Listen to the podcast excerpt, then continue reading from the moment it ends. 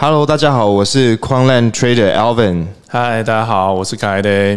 OK，那我们今天其实啊、要谈一个是一个比较严肃的问题，对，因为大家知道，其实昨天加密货币诶、大跌了。那其实大跌的原因是这样子，因为俄罗斯它宣布攻打乌克兰，是对，那这件事情其实俄罗斯股市就暴跌，就是大家其实陷陷入了一个比较恐慌的情绪。有超过一半吧？对，这个俄罗斯股市 腰斩了，一天内腰斩，这个比油价、负油价好像还夸张对，。我觉得它已经超越我们的任何的加密货币，这样。对，其实史币一天都不会跌五十趴，可能只有鱿鱼币吧。OK，不过就是可不可以请卡埃德能跟我们讲一下，就是这个为什么俄罗斯要打乌克兰？好，呃，这这是一个还蛮精彩、经典的一个故事。精彩，不行，对对，我们不能这样感上，我们好像有点幸灾乐祸哈。但我必须说，我们没有就特定的政治立场，我们是要就是很忠实的以一个呃这个。我们从一个币圈的 believer 的一个角度来探讨这件事情对币圈、对我们大家如何要守护大家资产这样子的影响。呀呀呀，所以基本上我们是非常呃和平理性的这样在看。没错，好，这件事情其实啊，我觉得呃，其实我我必须这样说，最近这两天我在看一些台湾媒体的一些报道，我觉得其实我我我不是很开心，就是我们的报道其实很偏西方，尤其是以美国的角度出发，而且很刻意的隐瞒了一些很关键重要的讯息。那有隐瞒重要的讯息。是的，是的，而且这个讯息是昨天，呃，其实普丁在开战之前整整上电视讲了一个小时吧，嗯，讲他了讲了什么？非常非常的长哦，他讲了一大堆话，不是在那边讲官话，而且是带着呃强烈的不满情绪的。在讲他把呃俄罗斯跟乌克兰的从以前怎么样的，就是他们其实是兄弟之邦啊，就是都是基辅罗斯的呃衍生出来，所以事实上俄罗斯整个国家，即使是到远东哈西伯利亚的人，小学生在学俄罗斯的历史里面，都是都是讲到基辅罗斯的，是，所以在他们全国的国民里面，心中想的啊、就是乌克兰就是我们的同胞，他们就是兄弟，这是真的哈。这个历史就是如此。那为什么他要出兵呢？其实，在他的那一那一篇很长的的演说里面讲的非常的清楚，他讲了非常多次，因为乌克兰要加入北啊、就叫 NATO 好北约组织。对，那完整的名称叫做北大西洋公约组织。这件事情，我就我说，我觉得啊、我觉得为我们的媒体感到，甚至我可以觉得是羞耻的，就是大家都不讲这件事情。对那其实这才是这整件事情里面的关键。所以呢，呃，我们今天整个背景，我就把这张图放出来让大家看一下，这就是 NATO，就是北大西洋公约组织目前的状况。目前那那个绿色的是指呃，目前这有有参与的国家是吗？是，的，是的。哦那最早其实这件事情是怎么来的呢？是其实第二次世界大战结束以后呢，其实它啊、对全世界因为影响太大了嘛，所以主要几个战胜的国家啊，英国、美国、法国，他们呢呃，他们其实做了很多事情。那主要成立了有两个很有名的组织，一个就是联合国。那联合国当然就五个创始会员国，包含今天的主角俄罗斯、俄罗斯还有中国这样子。那除此之外，另外一个组织就是北大西洋公约组织。原本一开始是美国、英国跟法国所起草的。哦，他们起草这一个组织的目的是什么呢？对抗苏联。对抗苏联，对，这一个组织从头到尾，它就是一个军事组织，从头到尾就是剑指苏联的。而当然，后来接下来就是冷冷战时期。后来苏联又瓦解了。对，那当然苏联瓦解那个故事很长，我们就不讲。好，好那它瓦解之后，那请问这一个组织接下来怎么办呢？他他们其实还是存在，那他们呃就转化成一个防御性的组织，但防御性防御谁？还是俄罗斯啊？以前的苏联的主体也就是俄罗斯，还所以讲白一点，这个组织从头到尾就是要对抗俄罗斯而存在的组织。哇，那这真的是跨越了将近一百年的爱恨情仇哎。是的，是的。那当苏联瓦解之后啊，这样的组织呢，它因为苏联瓦解有很多的那种独立的共和国，是啊，就是东欧啊、南欧这一些，那他们就纷纷的独立之后呢，也有很多人就啊呃慢慢的民主化，开始啊也跟西方的接触之后呢。哎，他们纷纷也就开始申请加入了这个北大西洋公益组织，对北约。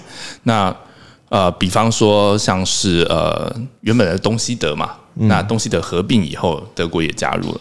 那啊，波兰啊，这个捷克，还有像是呃南欧的，像是保加利亚、罗马尼亚。哦，这样子变成俄罗斯，它就被孤立了嘛？对，而且呢，呃，包含后来的波罗的海三小国。是最近台湾人比较知道的那个立陶宛，对，而且立陶宛其实呃跟乌克兰又有非常深的渊源哦，我待会再说明一下。那这他们纷纷加入之后呢，就等于说这个反俄罗斯联盟的军队就越来越靠近俄罗斯的家门口，然后这已经对俄罗斯造成非常非常大的威胁。那你说如果他们只是一个防御组织，那就算了。他们在呃，应该是上个世纪末，他们对南斯拉夫进行了轰炸，而且是没有得到联合国安理会的允许的前前提之下，就去轰炸。对，所以事实上，南斯拉夫的瓦解是北大西洋工业组织造成的。哦，而这件事情，普丁非常非常的在意，就是你说你是防御性组织。然后你破坏了我们的呃，俄罗斯他们叫他们叫南斯拉夫叫南联盟，南联盟。对你们进攻了南联盟，你们当年会进攻南联盟，你怎么能够说你现在不会进攻我俄罗斯？OK，对，所以他是因为这个事件让普丁是一而再再而三的不断在讲说，就是乌克兰你是我兄弟，但你绝对不可以加入北约，而且他讲了非常多次。但是呢，西方媒体从来不报，对我们完全不知道，直到就是今天刚刚就在刚才而已。刚才俄罗斯就是普丁说，他们要提出停战的条件有两个，第一个就是不要加入北约。哦，这才是真正他关心的点。对对，第一个就是不要加入北约，第二个就是去军事化。是的，对，那这样子。啊，去军事化，我就解释一下，因为事实上，北约它整个系统那个体系，包含你知道，武器军火是有系统的差异的，就是说同一套系统啊，比方说你今天采用是美国系统，那你永远都只能使用美国的，因为包含雷达的信那个信号系统之间的呃，就是不同的武器之间的资料的传输都是同相容性，相容性是同一套的哦，对，所以当他比方说。选择了美国的系统，那其实就是美国可以下令或者是操整个盘这样子哦。所以你想想，北约扩展如果到了乌克兰的话，等于说美国可以直接把飞弹放在乌克兰，放在俄罗斯的俄罗斯家门口，是，然后直接对着莫斯科这样子。哦，所以是觉得他绝对不能够接受的。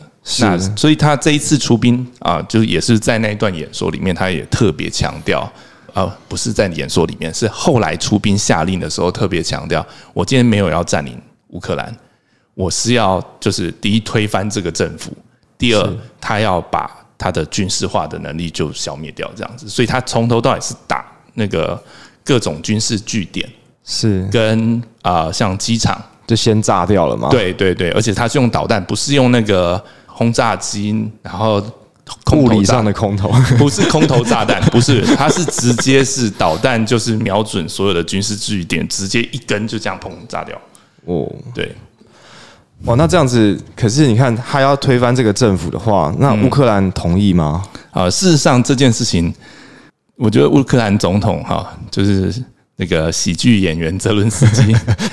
他做错了一件事情，他早几天开口就没事了，但他昨天就是已经已经被入侵了，被打了之后呢，他而且发突然发现他后面都没有人，西方完全没有出兵，而美国总统再三的强调，我绝对不会出兵。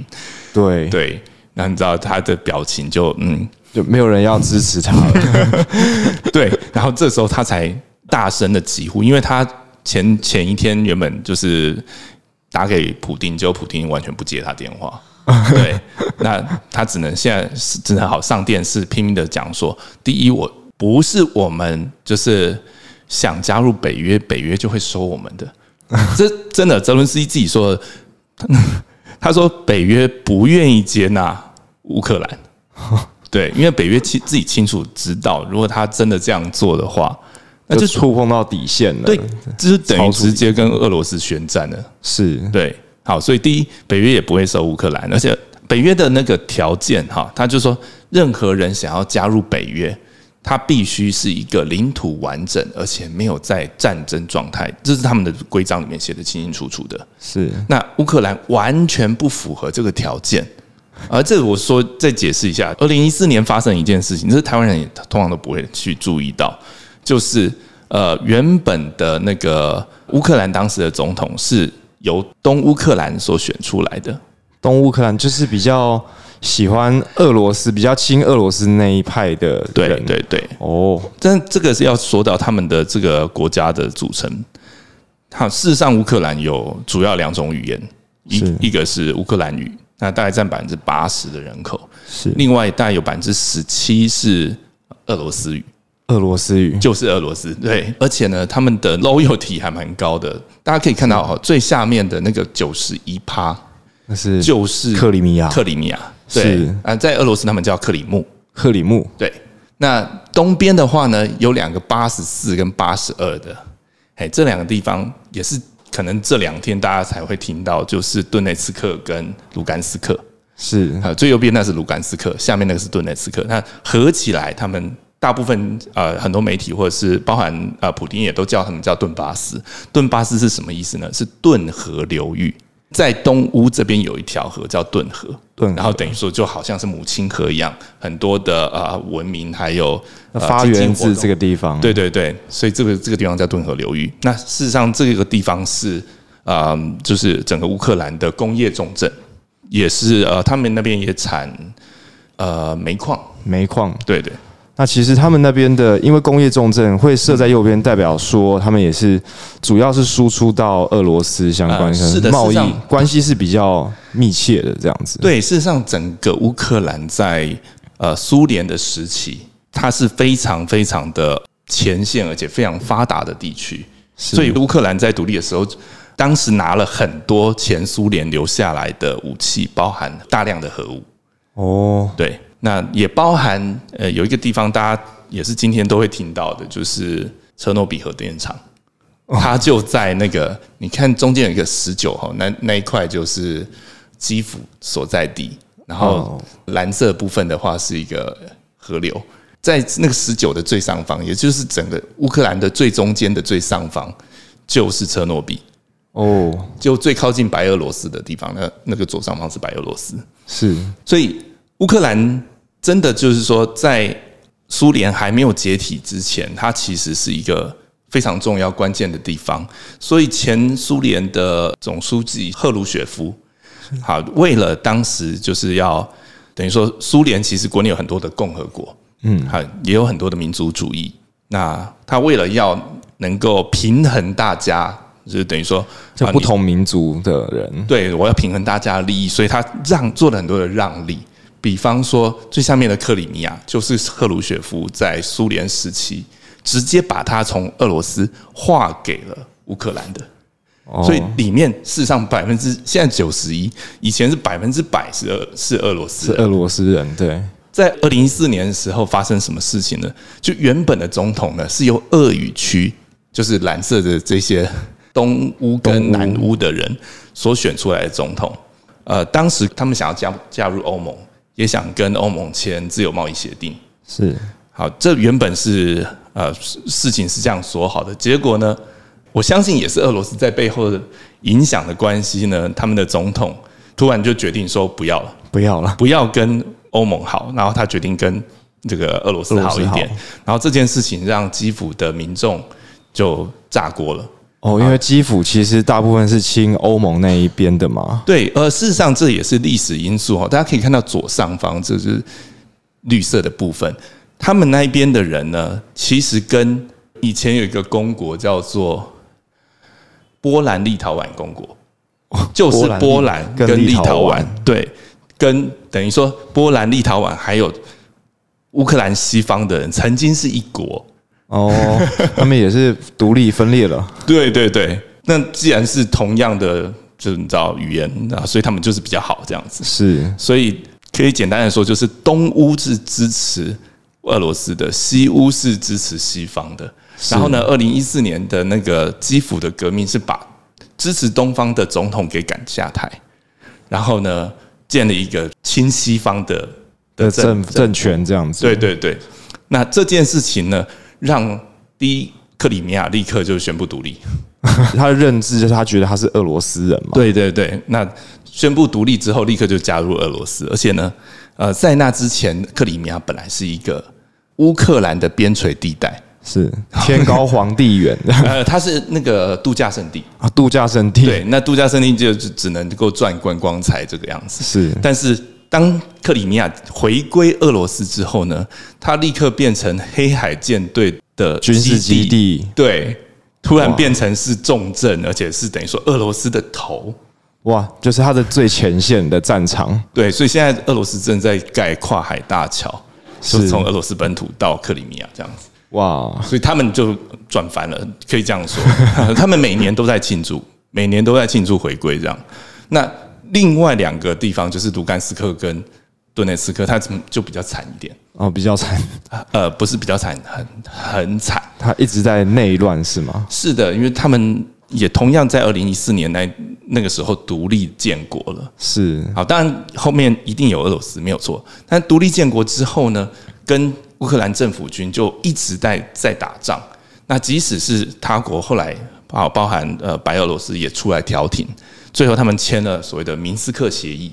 是这个协议就是说啊，这两个独立的共和国，哈，它不会被国际承认，但他们还可以留在乌克兰里面，但是乌克兰要给他们足够的这个啊自主权，变成像自治区的感觉。是的，是的，但。虽然签了这个协议，但这个协议一直没有被落实。那东乌一直被乌克兰给轰炸，哇，是真的轰炸，就是物理上的轰炸。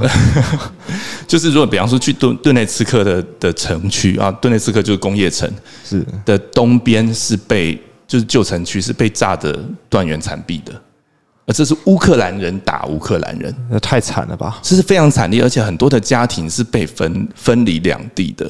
好，老一辈的人可能就是为了要去看子女，他得经过类似像边界这种的的关卡，然后边界也都是要得到核准许可，然后搜身你才可以过去的。这事实上是一个很是个人伦悲剧。是，那难怪就是那时候普丁要要开战的时候，就先承认那边是独立的。是，而且普丁这个行为让让顿内茨克当天晚上在放烟火。大家是烟火，对民众是拿着俄罗斯国旗在那边挥舞。哇，那真的不是空投，是往上放啊！是的，所以我觉得就是说，我们不能够只看一边的说法，就看起来好像俄罗斯好像是害人者，然后乌克兰是被害者。其实事实上，我们要更细的去看这整件事情，是它其实是有脉络的。对，那这样子这个脉络的话，因为其实我们看到。我相信大家应该是蛮关心我们要怎么去应对，像包含我们投资上面，因为比如说加密货币，或者因为现在股市已经跌得很惨，好，那那现在 OK，我们有可能要停战了。是，那这样子这件事情对呃我们加密货币投资，你有什么看法吗？好的，呃，我我先问你，就是你身为一个 trader，你昨天有有有做什么？我自己的操作，你的看法是什么？坦白说，当然这是我的操作啦。那公司的还是以分散风险，就是稳健成长为上。是，但我自己的操作，除了我自己比较系统化的系这种交易系统以外，我的个人主观操作，坦白说，我昨天抄底了。嗯。我也抄底了，英雄所见略同哇！还好我没有站在卡埃德哥的对面。对，因为我的逻辑是这样啦，因为我觉得其实战争这些事情都是短期的影响，是。然后实际上要我们要判断的就是它会不会影响到我这个长期的发展。是。那其实长期的话，我觉得其实这件事情影响不大。嗯，那影响不大的话，那我趁现在有折扣，为什么我不进场就是买一些？对对，呃，我的看法是这样，就是因为这也要看到，就是这两国在交战哦，但其实大家可能就不会去注意到这两国最近的新闻。是，普京在去年六月的时候就已经把俄罗斯的主权基金当中的美元给都出脱了，哇，脱钩了这样子，也不是脱，就是影响力就就没有那么大了。这样对，那啊，大家还有注意到吗？美国怎么经济制裁他的？就是你不在，我不准你再使用美元，那我就本来就没有美元了，是不是？是，你会发现其实从头到尾这些事情是是计划好的。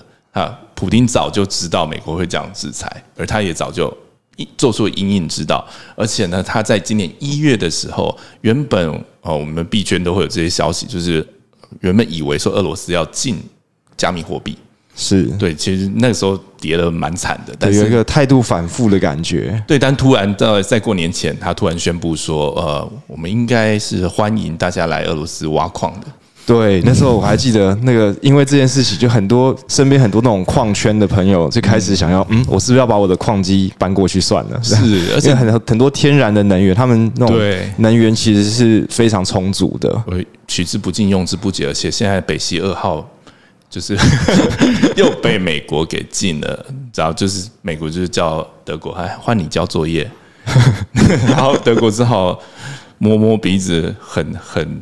不愿意的说好，那我们也暂时不启用北溪二号。那也就是说，他没有办法再从俄罗斯取得那么多的呃天然气。是，那俄罗斯有的是天然气，就就是那就是能，那就是能源，就拿来挖矿吧。对，就成为就是算力就会大幅提升，这样它的市占率，而且他们还有地热。哦，他真的，他们好多能源，所有的天然能能源。就什么都是可以开采，就是取得相对是方便的。对，那再加上说啊，他们的银行体系啊被排除在 SWIFT，就是这种国际的这个汇兑的这个组织之外，那也意味着呢，这个原本的需求会被排挤，然后就放到其他的地方去。这大家知道吗？真正得利的人是谁？是谁？中国。Why？人民币的外债突然就 就本来美国的打如意算盘可能是好，今天如果这件事情欧洲发生了战争啊，欧洲又油价暴涨，那那些资金可能是外逃，外逃就逃到美国来，是就逃到中国去了。哇，这这是真的，真的真的。那除此之外，就是他们也会去，跟一来就是说，呃，就是所有外币的结汇的。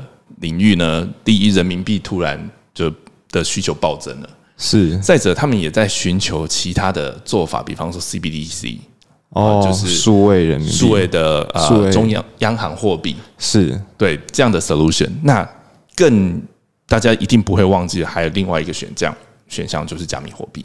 是，所以其实包含连乌克兰啊，乌克兰这几天被打成这样子。他们都还在演你，演你要采用，该不会要采用加密货币？也是，就是把它视为是正式的一个货币，所以他就会去监管，然后也会设设立这些呃相关的法法条跟监管的方式，这样。哦，就是比较正向的去要看如何监管，而不是说一味的禁止。是的，是的。哇，那这样其实这些事情有点像是加速了全球正式加密货币这个产业对的脚步。是的，我觉得就是的地缘政治造成的一个必然的结果。是，那这样其实我们长期看起来，加密货币还是有它的很大的成长空间。是的，因为过去就是早期的投资人、早期的接触者，但是现在都是国家层级，已经而且不是萨尔瓦多而已，好，包含像土耳其，是那乌克兰。俄罗斯这样的大国，现在都已经在思考说，我们怎么样运用加密货币来解决大家真实的需求。是，那按照这样子的分析，这样子的想法，您觉得？因为，因为其实像我们。呃，我像我是 trader，我自己会写程式，我会有系统化的交易，然后我也会有专业领域的一些知识，是，所以变说我可以很用专业的角度去分析去做投资，分散风险。对，那您能不能给就是我们大众投资人一个建议？像这种就是其实市场真的变化的很快，然后像这种极端的事件，这个风险这么大，我们大众投资人有没有什么阴影之道？好，这就是我们现在推出来的新产品，在倒数，现在在倒数。对，在一天又十九个呃，一天又二十个小时之后，对大家看到这集的时候已经倒数结束了。啊，已经结束了。那我们后置可不可以后置快一点？这样子 要加班加班这样子，还是把它 P 掉？要不要顺便把我的脸就是 P 好看一点？对，没关系，现在看到还来得及，就是呃，已经推出了 Quanland Token 这样的一个服务。那简单的说，就是我们把我们的专业的量化交易啊这一种啊城市化交易、高频交易这样的技术，把它 tokenize，把它呃众筹化。让更多人可以用你有限，然后你可以承受的风险的这样的一个方式轻量化的方式，然后也可以来投资加密货币还有量化交易这个市场。是对，因为其实我们 Quanland 的话是希望做成一个链上的版本，那大家不管是大额的投资人还是小额的投资人，其实都能够透过这种专业的分散风险的方式，让你的加密资产稳健成长，这样子。好，所以今天很开心能够跟大家分享说，我们有这样的呃这样的平台。那只要是你有任何问题的话，也欢迎持续的关注我们的频道。是我们会啊尽量的跟大家分享，包含啊所有世界上正在发生的事情，跟我们的一些 insider 的资讯。没错，就是其实我们总结一下，我们刚刚讲说，现在俄罗斯打乌克兰，这个这个风险真的很大。那其实我觉得大家如果有在 follow 我们的 IG 的话，其实我们在什么筹码面或者什么之类的分析文章里面、贴文里面，之前就已经有一些。我我不我们不能说我们在预测，其实我们不是在预测，那它就是一个客观资讯，发现说其实好像涨不太动，嗯，因为大机构都没有进去，这些大机构们就是大家没有投入，快速的投入加密货币，在短线、短线内可能是就是肯定是有一些事情要对，一定是有一些事情要发生，是。对。那其实我们也是有不断提供这样子的，我们发现到一些 insight 这样子的资讯，那我们就把它张贴在我们的 IG 啊，或者是我们 Discord 上面、Twitter，我们都会去定期的每天都会有一些我们叫 daily tips 或者是这样子的内容提供给大家。那其实我们是希望可以透过这些内容，然后帮助大家更了解这个市场、这个世界发生了什么事情。是还有就是我们的 Quanland 如何在这样子用专业的角度引领这个市场的变化。是的，对，所以就是请大家哎，别忘了订阅我们的。按赞对，订阅我们的 YouTube，按赞，把它打开小铃铛。对我讲到自己都吃螺丝了，然后对，然后不过除了 YouTube 以外，我们底下还有 Discord 的连接，然后 IG 啊 Discord 大家可以追踪起来，里面的资讯都是我们 Trader 们的心血。而且我相信大家了解这些事事态的变化，你就不会啊、焦虑或者是无助。对对，因为其实投资大家最怕的就是我根本不知道明天要发生什么事情，我该怎么办？对，那当然就像刚刚前面讲的，我们大众投资人如果真的不会写程式的，诶，可以参考一下我们的 Quanland。其实我们在做专业的分散风险，算是有经过一些验证啊，是的对，算是经过一些验证，所以大家可以参考看看。那就是不断的追踪我们的一些消息，这样子。好，今天就跟大家分享到这边。好的，谢谢谢谢，拜拜。